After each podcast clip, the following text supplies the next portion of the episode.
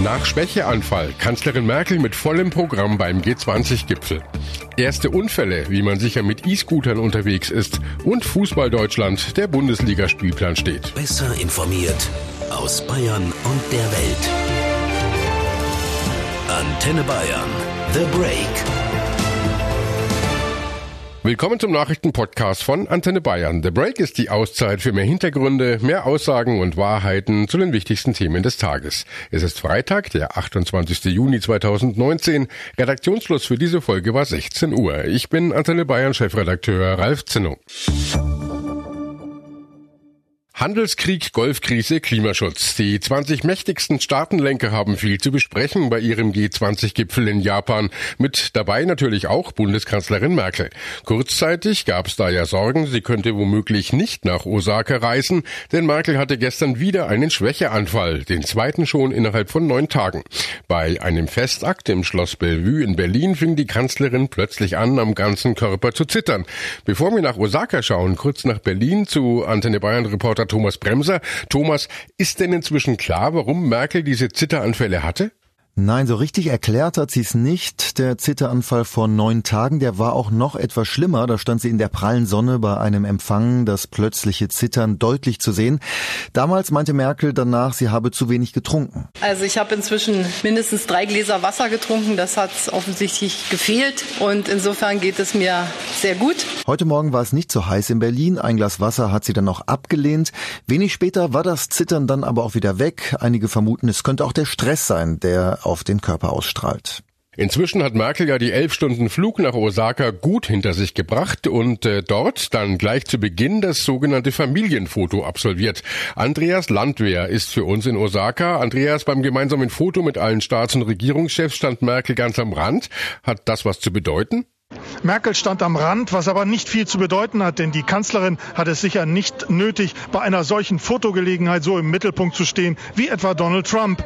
Auffällig war vielmehr, dass Trump und der saudische Kronprinz Salman in der Mitte neben dem japanischen Gastgeber Shinzo Abe standen. Ausgerechnet der Kronprinz, der möglicherweise den Mord an dem kritischen Journalisten Khashoggi in Auftrag gegeben oder davon gewusst haben soll, ist der Gastgeber des nächsten G20-Gipfels Ende nächsten Jahres in Saudi-Arabien. Merkel hat ja auch schon ein Statement abgegeben. Wie hat sie da auf dich gewirkt?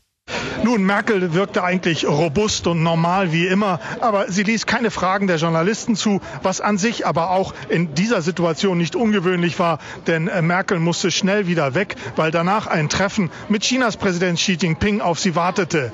Ungeachtet ihres Zitteranfalls gestern in Berlin schien Merkel entspannt und scherzte auch kurz mit den Journalisten. Erste Gespräche hat Merkel auch schon geführt. Erster Programmpunkt waren die Lage der Weltwirtschaft und Handelsfragen und äh, danach sagte sie in Osaka. Wir hatten eine intensive Diskussion in der ersten Arbeitssitzung über die Rahmenbedingungen für die Entwicklung der Weltwirtschaft. Hier wurde von vielen Rednern, auch von mir, angemahnt, dass wir die Reform der Welthandelsorganisation brauchen, so wie wir sie in Argentinien verabredet hatten. Denn zum Jahresende hin werden die Streitschlichtungsmechanismen der Welthandelsorganisation gar nicht mehr ausführbar sein, weil die entsprechenden Richter fehlen. Und deshalb haben sehr, sehr viele hier gesagt, dass es wichtig wäre, dass wir diese Welthandelsorganisation auch voranbringen. Noch wichtiger als das Treffen im großen Kreis dürften aber die vielen Einzelgespräche sein. Mit US-Präsident Trump hat Merkel zum Beispiel schon gesprochen. Bilateral habe ich mich mit dem amerikanischen Präsidenten getroffen. Hier spielten auch Handelsfragen eine Rolle, aber vor allen Dingen auch die Situation in Libyen und die Situation in der Sahelzone. Genauso auch äh, wie Fragen natürlich äh, des Umgangs mit dem Iran. Die Frage, wie kann man hier auch in einen Verhandlungsprozess kommen, was ich sehr stark befürwortet habe. Aber das ist natürlich nach wie vor eine sehr angespannte Situation. Nochmal zu dir, Andreas, nach Osaka. Wie schätzt du denn die Begegnung Merkel-Trump ein? Werden die beiden noch Freunde? Trump gab sich betont freundschaftlich, beschrieb Merkel als fantastische Person und großartige Freundin. Ihr Verhältnis sei grandios. Aber ob die Kanzlerin das auch so sieht, kann bezweifelt werden. Trump hat ja auch bilaterale Gespräche mit dem russischen Präsidenten Putin geführt. Was ist denn da herausgekommen? Nun, obwohl das Verhältnis zwischen den USA und Russland als schlecht gilt, zeigten Trump und Putin seltene Einigkeit. Mit einem ironischen Grinsen im Gesicht sagte der US-Präsident zu Beginn, dass Russland sich aus den Wahlen in den USA heraushalten sollte, beschrieb das Verhältnis zugleich als sehr, sehr gut. Beide wollten auch über Abrüstung sprechen, was eigentlich ein großes Streitthema ist. Es schien klar, dass sich Trump nicht in die Karten gucken lassen wollte, da sein Verhältnis zu Russland und Putin immer wieder Fragen aufwirft. Danke Andreas nach Osaka. Der G20-Gipfel dauert noch bis zum Sonntag. Fußballfans können schon mal ihre Terminkalender herausholen. Die DFL hat die Spielpläne für die neue Bundesliga-Saison bekannt gegeben. Dazu gleich. Zuerst schauen wir aber auf die Straßen, denn da gibt's Zuwachs mit neuen Verkehrsteilnehmern, diesen E-Scootern. Seit knapp zwei Wochen sind Elektro-Tretroller also auch in Deutschland zugelassen und schon ist das passiert, wovor Gegner immer gewarnt haben. Es gibt erste schwere Unfälle. In Berlin brach sich eine Touristin ein Bein, als sie mit einem E-Scooter gegen einen Lastwagen Lastwagen prallte und in Düsseldorf kollidierte ein Mann auf seinem Elektroroller mit einer Radfahrerin und wurde ebenfalls schwer verletzt. Er war laut Polizei auf dem Radweg in falscher Richtung unterwegs. Schauen wir noch mal kurz, welche Tretroller bisher zugelassen sind und was sie überhaupt dürfen.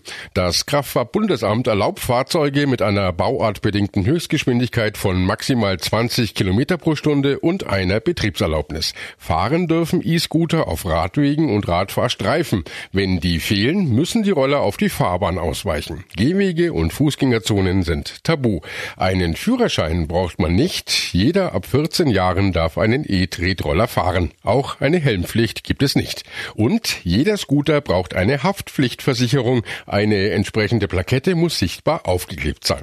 Worauf müssen Nutzer noch achten und wie gefährlich sind E-Scooter? Darüber spreche ich jetzt mit Katja Teubert vom Verkehrsclub VCD. Frau Teubert, zwei schwere Unfälle schon kurz nach der Zulassung. Sind E-Scooter doch gefährlicher, als wir dachten? Jedes Jahr kommen über 2000 Menschen im Autoverkehr, im Fahrzeug ums Leben und da redet keiner darüber. Und jetzt haben wir mal zwei Unfälle mit E-Scootern und sofort wird daraus aus dieser Mücke ein Elefanten gemacht. Ich will nicht sagen, dass es nicht schlimm ist, dass da sich Menschen verletzen, aber nur mal um den Vergleich herzustellen. Hm, aber trotzdem gibt es natürlich Gefahren. Was sind denn die Hauptprobleme für den E-Scooter?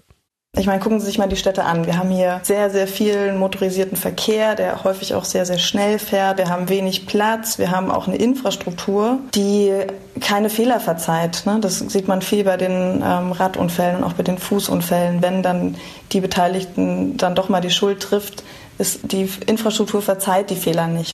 Was meinen Sie denn? Wie kann man denn Unfälle vermeiden? Ich denke, viele dieser Unfälle passieren einfach auch Fahranfängern und Fahranfängerinnen. Das heißt also, es ist super wichtig, dass man erstmal vorsichtig das ausprobiert und ein bisschen Fahrpraxis gewinnt.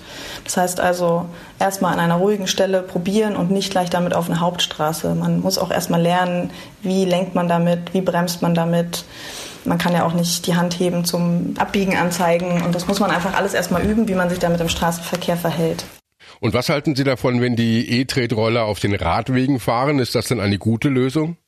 Ja, erstmal ist es da sicherer. Es kommt immer darauf an, was Sie jetzt als Radweg verstehen. Häufig sind die Radwege aber nicht so gut ausgebaut, dass es noch mehr Verkehrsteilnehmer darauf zulässt. Jetzt die vielen Menschen, die damit jetzt schon fahren, sie einfach komplett auf die Straße zu lassen in den fließenden Verkehr und die fahren ja nur 20 km/h, halte ich auch nicht für richtig.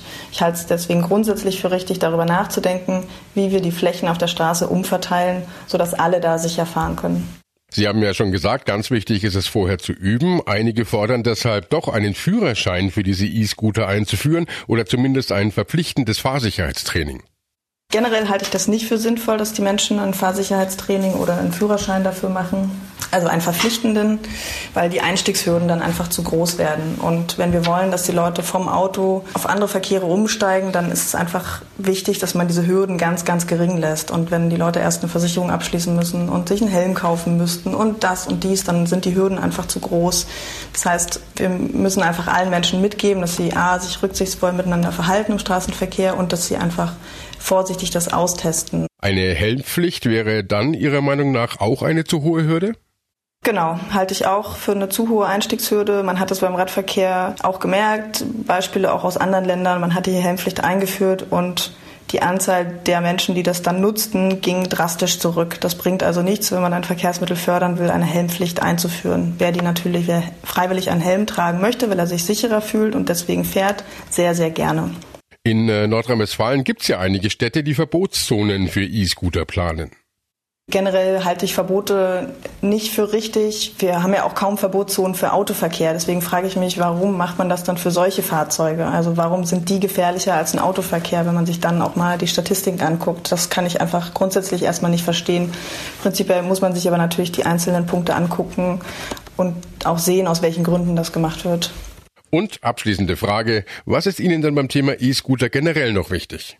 Mir persönlich ist einfach wichtig, dass wir wirklich die Diskussion noch mal ein bisschen breiter aufmachen und uns jetzt nicht an dieser kleinen Mücke E-Scooter aufhalten, sondern uns wirklich den großen Elefanten, den Straßenverkehr in den Städten ansehen und einfach sehen, wie können wir, wenn wir wirklich die Städte lebenswerter und sicherer für alle gestalten wollen, wie können wir einfach die Straßen umwidmen, wie können wir den Autoverkehr rausnehmen. Alle können sich einfach leichter und sicherer fortbewegen. Und sowas ist dem VCD einfach ein großes Anliegen und nicht um immer diese kleinen Dinge sich anzugucken, die da jetzt gerade aufploppen, sondern wirklich das große Ganze zu sehen und vor allem dann auch wirklich in der Praxis anfangen, dem Auto ein bisschen Platz wegzunehmen, um einfach Platz für Menschen und andere Verkehrsteilnehmer zu schaffen.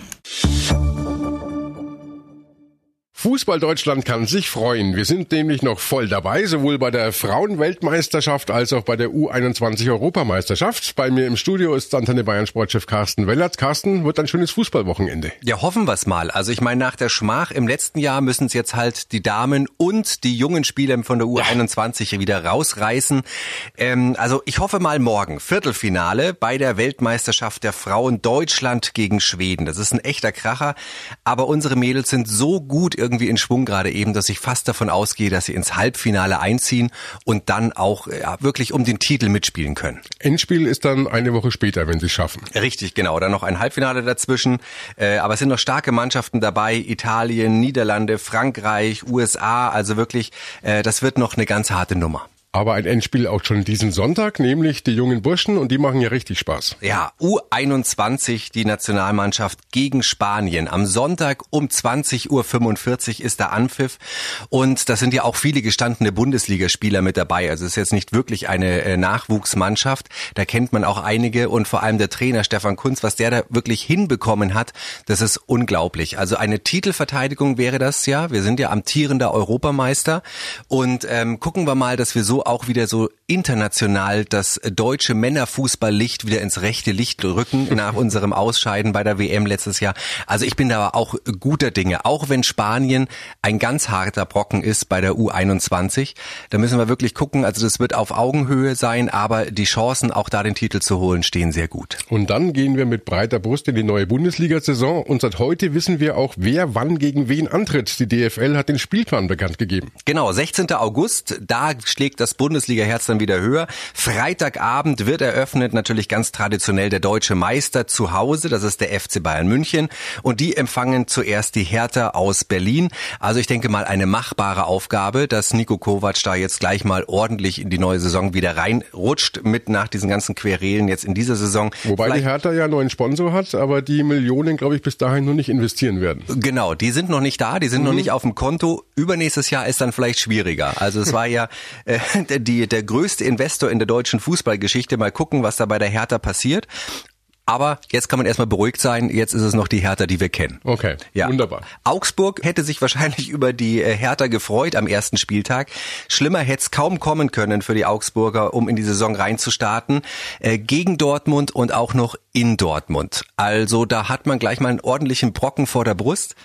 Aber schauen wir mal, vielleicht, wenn man da auch gewinnt oder unentschieden spielt, kann das natürlich auch einen extremen Rückenwind für die neue Saison geben, dass die Augsburger da gleich äh, super reinstarten. Und wer sagt, dass die Dortmunder gleich gut äh, drauf sind am ersten Spieltag, kann ja auch eine Chance sein. Richtig, und ich meine, Mats Hummels, vielleicht ist er ja in alter bayerischer Verbundenheit für ein, zwei Geschenke gut. Vielleicht können die Augsburger da ein bisschen draus profitieren.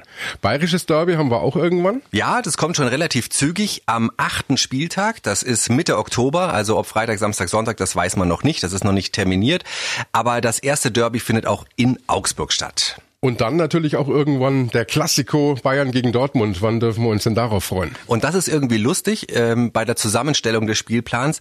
Genauso wie schon die letzten drei Jahre findet das Duell am elften Spieltag statt. Also es ist irgendwie okay. immer so Bayern, Dortmund, elfter Spieltag. Das scheint gesetzt zu sein. Zuerst wird gespielt in München. Das äh, ist das Spiel vom 8. bis 10. November. Irgendwann da wird das äh, sein. Wahrscheinlich Samstagabend Topspiel kann man wahrscheinlich davon ausgehen. Mhm. Ja, das ist dann das erste Aufeinandertreffen. Das erste Mal auch da, dass Mats Hummels wieder zurück in die Allianz Arena kommt. Mal gucken, wie ihn die Bayern-Fans da begrüßen werden.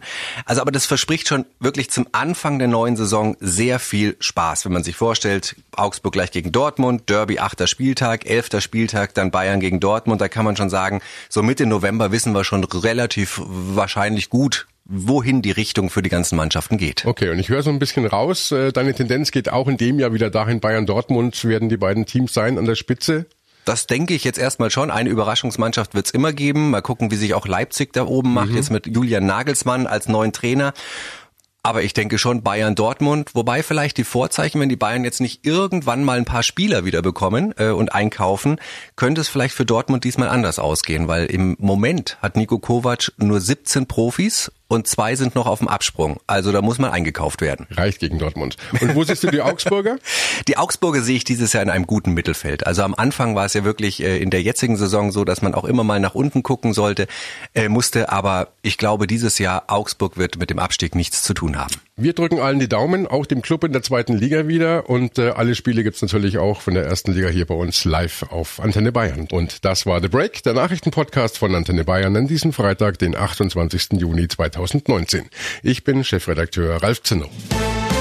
Antenne Bayern. Besser informiert. Jeden Tag. Zu jeder vollen Stunde auf Antenne Bayern. The Break. The Break gibt's auch morgen wieder um 17 Uhr. Jetzt abonnieren.